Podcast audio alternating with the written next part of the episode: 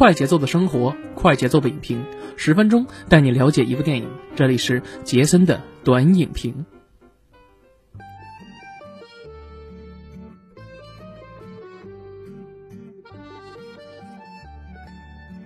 哎呦不错，大家好，欢迎大家收听我们麻子电台的杰森的观影报告，我是杰森啊。那又周六了啊，本周六呢，我们继续呢给大家带来我们对电影的一些评论，还有一些美剧，还有一些呃其他的一些综艺的一些分享啊。新的一年到了，我们还是继续呢延续我们节目的风格。那上周呢，其实也是恰逢元旦佳节。给大家呢做了一个我们的呃电影的一些分享，包括说这个圣诞档期的这样一个电影的回顾啊。刚才上期我们也说了，我们这个由邱宇涛导演还有刘德华、刘青云主演的这部《拆弹专家二》啊，现在还依旧在我脑海里边，久久不能挥去。那我们今天这期节目讲的什么呢？哎，不讲《拆弹专家》了，我们这期讲一讲圣诞档期的另外一部强力制作什么呢？由郭敬明导演的《晴雅集》改编自阴阳师的同名小说。哎，改编的这个《晴雅集》，其实说起来，这个阴阳师啊，网易的手游大家都知道哈。而且呢，你看，呃，这个 IP 呢，其实源自于什么呢？日本的阴阳师。而且我记得之前好像看过这个，呃，日本版的阴阳师，也是好像是谁，真田广之演的这版的安倍晴明，好像是啊，因为我家里还有这个碟。其实，在日本有很多这种妖妖魔鬼怪等等等等啊，呃。但是呢，很奇怪的是，日本现在好像对这些题材不是特别重视，反倒是我们国家，呃，反文化输出给用回来了，对吧？就像日本人在做这个我们三国题材的游戏做得非常好，那我们国内我们国产的游戏啊，像今年的国产之光啊，《三国群英传八》终于已经出来了啊，你看。呃，日本人做这咱们的三国题材，包括《三国群》呃，不是不是《三国群传》，包括这个《真三国无双》《三国志》等等等等这些，日本人都做的得心应手。所以这一次呢，我们也是来了一个彻底的反击啊！我个人是这样觉得啊。而且这个《阴阳师》这个手游在日本呢，它的销量也是非常好的，而且就包括说《决战平安京》。其实这些都是日本的一些文化，一些和风的文化。那把它成功的啊什么的文化呢，又输入又输出回去，我觉得这个其实呢做的非常非常的好。那我们还说一下这个片子啊，这个片子其实在上期节目时候我们也说过。在上映的二十四号当天的首日，它的票房是一度超过了《晴雅集》，呃，不是一日超过了这个《拆弹专家》。当时好像《晴雅集》是破亿了，而且《拆弹专家》只是六千万这样一个票房。但是很奇怪的是，随着二十五号、二十六号这几天的走向来看，我们今天录制时间还是二十七号啊，还是二十七号，我就会发现一个非常有趣的现象：从二十七号开始，《拆弹专家》哎不不对，就你其实应该说从二十六号开始，《拆弹专家二》慢慢的就已经跟《晴雅集》拉。开差距。截止到目前录制时间是，呃，二十七号的九点的时候，拆弹专家是四点一个亿啊，这个晴雅集是二点四九个亿。而但是呢，这个片排片的占比呢，其实你就可以看到，呃，从一开始第一天的百分之三十多，现在已经降到百分之二十七了，上座率其实不相伯仲啊。其实就能看出为什么这个片子现在给的这些排片率，其实不是说拆弹专家那么高。其实我觉得原因呢还是很还是有的，包括说很多人对这个小四郭敬明的一些偏见啊，就通过某个综艺节目是吧，演员请就位是吧，呃，这个有这么一个偏见吧，因为大家都知道这个 S 卡这个事件，所以说很多人在看完这个综艺之后就有点。不太待见他，因为怎么说呢，比较矫情这么一个人，而且呢，之前早年间还有一些呃风言风语是吧？这些反正都是经过实锤的，咱们也不好说什么。但是呢，我就觉得，呃，既然是拍电影作为作品来讲的话，我其实之前看过他的一些作品。小时代系列啊，小时代系列其实说实在的，我看的还凑合。其实你可以完完全全说它就是一些，呃，中国版的一些像卡戴珊的故事是吧？包括说中国版的这些什么呢？就是一些几个小姐妹撕逼啊，等等等这些小打小闹嘛，对吧？但是后来你看《绝技》。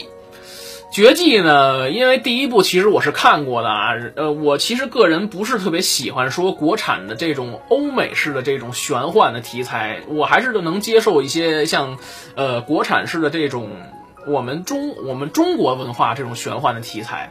所以其实第一部，我当时好像应该做过节目啊，在其实，在这种特效上面，包括它是那种全实，呃，全部的这种实时的 CG 动态去捕捉这样一个人物。当时包括说有范冰冰啊、吴亦凡等等等等，云集了很多流量明星嘛。当时其实票房还可以啊，因为其实你看郭敬明导演他一直会。就是把持的这样一个风向，谁火谁有流量就用谁，包括说一些，呃，像当年吴亦凡特别火呀，那首什么花房姑娘是吧？大家都知道哈，以至于说后来这个呃 diss 啊等等等等，这些都是后话了。我觉得自从吴亦凡唱完大碗宽面之后。而且我又看到他在这些推积极的在推广中国的一些呃 hiphop 的这些文化的时候，我觉得 OK 真的是 respect respect。我觉得扯扯远了，呃，本身其实我想说《晴雅集》这个片子我看完之后啊，有一种感觉，因为一百三十一分钟时间也比较长啊。呃，本身我之前对这个郭敬明导演的这个片子来讲的话，其实期待值就不是特别高，所以呢，可能以至于说我看完这个片子之后，我也打一个六分的一个分数。为什么这么说？首先，我觉得。它的故事的逻辑性上，它是能够讲通的。虽然说我看完这个片子之后，我我给他一句短评是这样评的：我说这个《晴雅集》呀，就约等于什么呢？约等于说这个呃，可以这样一句话，就是奇异博士加狄仁杰加你的名字加叶问，就等于小四的 S 卡。怎么说？你能从这里边能够看到很多的其他电影的影子。你说他是裁缝吗？我觉得。呃，并不是，但是呢，首先他非常用心的请来了川井宪次大神，大家都知道啊，我们华语电影呃合作的老朋友川井宪次大神，之前拍的徐妖怪拍的这个七剑下天山啊，也是他配的，包括说叶问系列也都是他配的这个主题旋律等等等等。呃，如果这次把这个川井宪次大神跟请来的话，我在片头时候看的时候，我就是为之一惊，我觉得 OK，那这个片子我估计可能是稳了，真的是稳了。为什么呢？因为很久都没有看到有华语电影找川井宪次配音，所以说配乐方面的话是完完全全，我是冲着这个，我是给了一个高分的。其次呢，就是它全片的一些特效方面，尤其是它的一些打斗的一些场景，它的特效真的是非常非常的棒。你包括说。最后大蛇丸出来了，这这只开玩笑啊！你看最后这贺守月，然后骑着这大蛇啊，就站在大蛇头上，你看完完全全他就是一个人，这火影忍者嘛，是吧？我操，这本身其实你说他是火影忍者吧，也对，为什么为什么也对呢？因为。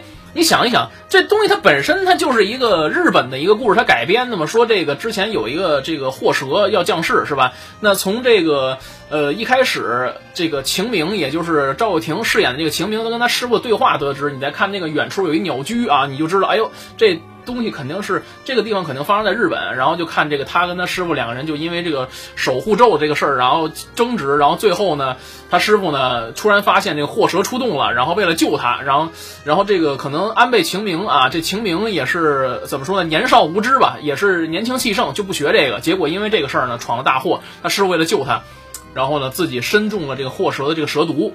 大概这么一段故事，然后就跟跟他师傅临终之前就说了，说这个每年啊，这个每一次祸蛇这个要降世的时候，出现这个异象的时候，就证明什么呢？有这个危险了，你要去这个什么呢？天都啊，你就去这个东土的天都，去什么呢？去跟所有的这个法师去合力斩蛇啊。那上一任的这个法师呢，其实就是从这个东营派过来的他师傅。那其实每次有四位法师啊，从东方。西方、南方和北方这四个这个四个方位，那正巧对着这四大神兽是吧？呃，有人啊用自己的肉体作为容器去封印祸蛇，大概这么一段故事。其实你看的时候呢，呃，一开始我抱着这个希望什么？它可能讲的是一些一个纯正的和风的一个故事，但后来我发现这个故事走向什么呢？首先有一些激情的啊，我是说这个激，你自己去体会，就是男男之间发生的故事是吧？然后呢，你发现。它可以完完全全拍成一个魔幻片，但是他我他他中间他又发现了什么呢？我又看到他的特效方面做的还 OK 啊！你看，包括说祸蛇出动的时候，它是一个非常标准的一个魔幻片。但是你看，呃，在他们去往天都之后，尤其是这个赵又廷。他是他去完天都之后，他跟这个邓伦两个人饰演的这个叫那个邓伦饰演的叫博雅是吧？晴雅集嘛，你所以你就能体会到这这本身这个这个小说它就有那么一点点啊，这个炒 CP 的这个意思，而不是炒 CP，它就是那个意思啊。我反正我个人觉得是这个意思。呃，我倒觉得可能说这个这个博雅拿了一个女主的剧本啊，你看以至于说，那这电影里面有一个桥段，我记得非常印象非常深刻，就是他们为了去唤醒神兽嘛，然后说要每天去抓一些外边的一些什么弑神妖物啊，等等等等，他就看这个这个安倍啊，呃，安倍晴明，也就是晴明。天天在这个房间里呢，跟一些女士神喝酒，然后就说啊，成天的说，就说这么一句话，说你这个天天跟女士神花天酒地，成何体统是吧？后来说完之后，哎，这个晴明就记住了，然后再一次看的时候说呢啊，又招了一帮男的，然后呢，就就你懂的，就非常非常的就有这种黑色幽默的感觉，但实际上他是时刻在向向你透露这种男色，这就在里边啊，这个我觉得就有那么一点点味道，你自己去细品啊。那还有一件事呢，就是。他是他，而且你看他最后这场大战这个镜头，就是最后博雅呢化身成为他的侍臣了啊，用这个呃自己的血肉之躯来变成朱雀，然后呢，你可以看到这里边只要有涉及打斗的戏份的时候，包括他们招这个侍臣里就没有一个不是正常穿衣服的，都是光着膀子的，你就看吧。从这个贺守月来讲啊，就是基本上男人就都是不好穿衣服，反倒是女性人物这衣服穿的很严实啊，很严实，基本上她都是没有展示出该有的这种女性之美，她反倒是想看男性观众，这个我我就很奇怪，这个定位群体不知道定位的是是给谁，是说就给邓伦吗，还是说给赵又廷，就就很奇奇怪怪啊，我感觉可能这个片子完完全全它的一些呃。文戏里边是靠着赵又廷和这个王子文再去撑，其实邓伦我觉得他表现也不错，但是你看他那剧本就拍的特别拧巴，你前半部分其实看着就特别像是什么呢？奇异博士，但中间的时候呢，这里边有一个大师啊，大师去世了之后，不知道谁干的，从这儿以后就开始变成悬疑了啊，就开始猜，就是说你这个哪个中间加点黑色幽默。然后最后呢，说揭晓答案的时候变成这个，我一度认为啊，我自己可能走错厅了。我觉得我在看《狄仁杰》，因为太像了。因为之前赵又廷也演过两部狄仁杰的作品嘛，所以我一直一直在想，一个是什么呢？神都龙王，另外一个就是什么呢？这个呃四大天王。所以我一度认为说这个片子可能是不是拿到了这个 狄仁杰的剧本再去做这个事儿，我就反复在问自己。然后最后我看着哦，原来不是狄仁杰，是你的名字。哎，为什么呢？因为。从这儿以后开始，可能觉得说。着重描写了安倍和呃着重描写了这个晴明和博雅之间的这个感情戏之后，觉得可能有点不对劲儿，是吧？得拉回来，是吧？于是乎呢，就把王子文跟这个饰演的公主跟这贺守月两个人之间的这个感情又给重合了一下。然后呢，之前这个公主啊，又跟之前这个晴明他的师傅俩人又有一腿。公主叫方月，是吧？然后于是呢，就想说你的名字是什么？你有没有守护的人？这那个，那这不就是你的名字的剧情吗？是吧？就等于说它是一个大杂烩，你知道吧？那就反正你说它值回票价吗？我觉得还 OK 啊，它是一部还算合格的爆米花电影啊。然后你最后又请了这个川井宪次大神去做这个配乐，所以我觉得配乐真的没得说。我似乎在配乐里面能够听到一丝叶问主题旋律的味道，大家自己去品啊，自己去品。其实，就我有一个发现，一个很有意思的事情，我不知道大家有没有发现啊，非常非常有意思，就是。赵又廷已经不止一次啊，跟这个陈坤两个人在同一个题材上撞车啊！大家想一想，呃，我们去年啊，也就是二零二零年的时候，这场这个博这个这个博雅集啊，这个晴雅集是吧？晴雅集，呃，也是阴阳师题材。那同样的由什么呢？陈国富啊监制，然后张家鲁编剧啊，然后这个陈坤主演的《弑神令》也是阴阳师题材。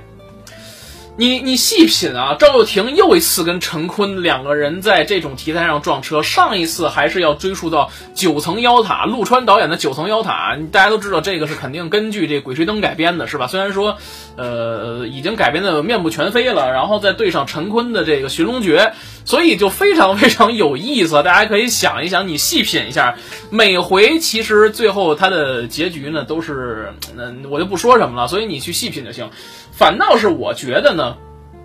看完这个片子之后，我更期待陈坤版的这个《弑弑神令》了，因为我觉得，因为首先来讲的话，呃，在奇观性上，我觉得陈国富跟张家鲁两个人他的一些奇观性是有保障的。其实你能够看到小四在《晴雅集》里面是非常努力的去给大家展现这种特效上的奇观性。你包括说，呃，有点像类似于网上调侃的那种啊，奇异博士那种法阵也好啊，包括说什么这个什么无以鲜血复令诸神什么的这些啊，就召唤出一。一些日本的一些式神等等等等这些，在奇观和故事性上是有的，你甚至能够品出一丝狄仁杰系列那种呃。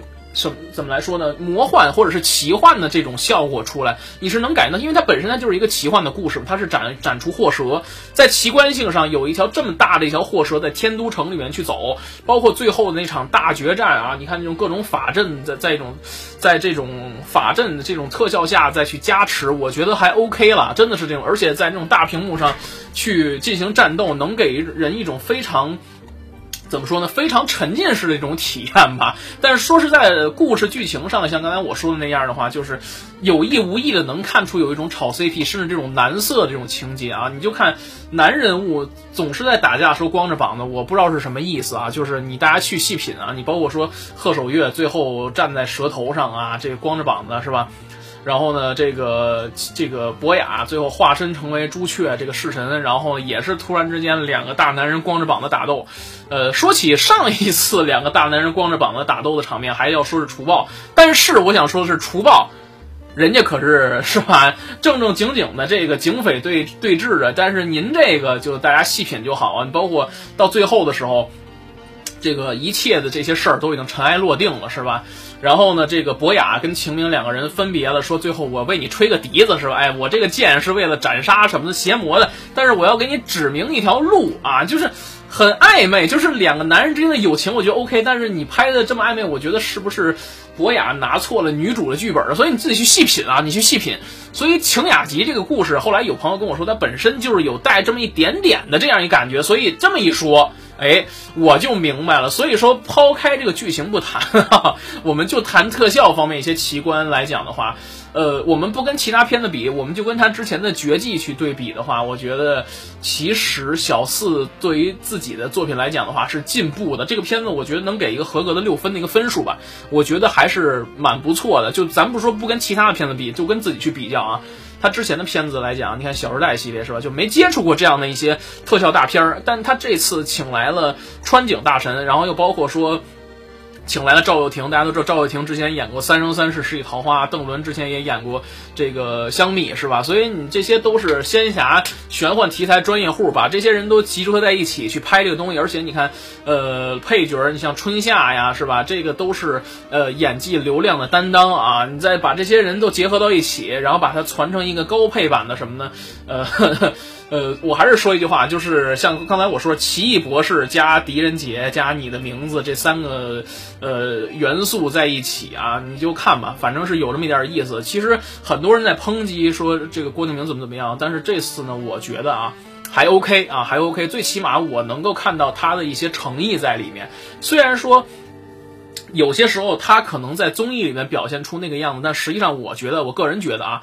呃，还是要看一下他自己的作品，然后再去决定他这个片子的本质吧，而不是说你一味去谩骂等等等等的这些东西。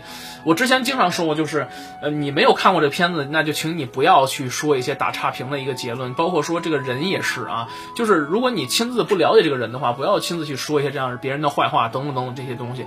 我们尤其是电影这个行业，就是你还是要用心的去看，用心去品，因为这个东西。观众他是糊弄不了的，对吧？而且咱们这个观众现在这个审美在一步步提高，是吧？观众他是呃眼睛是雪亮的，所以大家都明白，是吧？人家该好他就是好，那该骂的他就是骂。所以我觉得这个片子最后其实在我眼里还算 OK 吧，反正还算及格六分的分数吧。呃，大家如果有空的话，也可以去看一看，体验体验这种呃号称中国版奇异博士吧，这种感觉我觉得还 OK 啊。好，那本期节目就这样，我们下期节目再见，拜拜。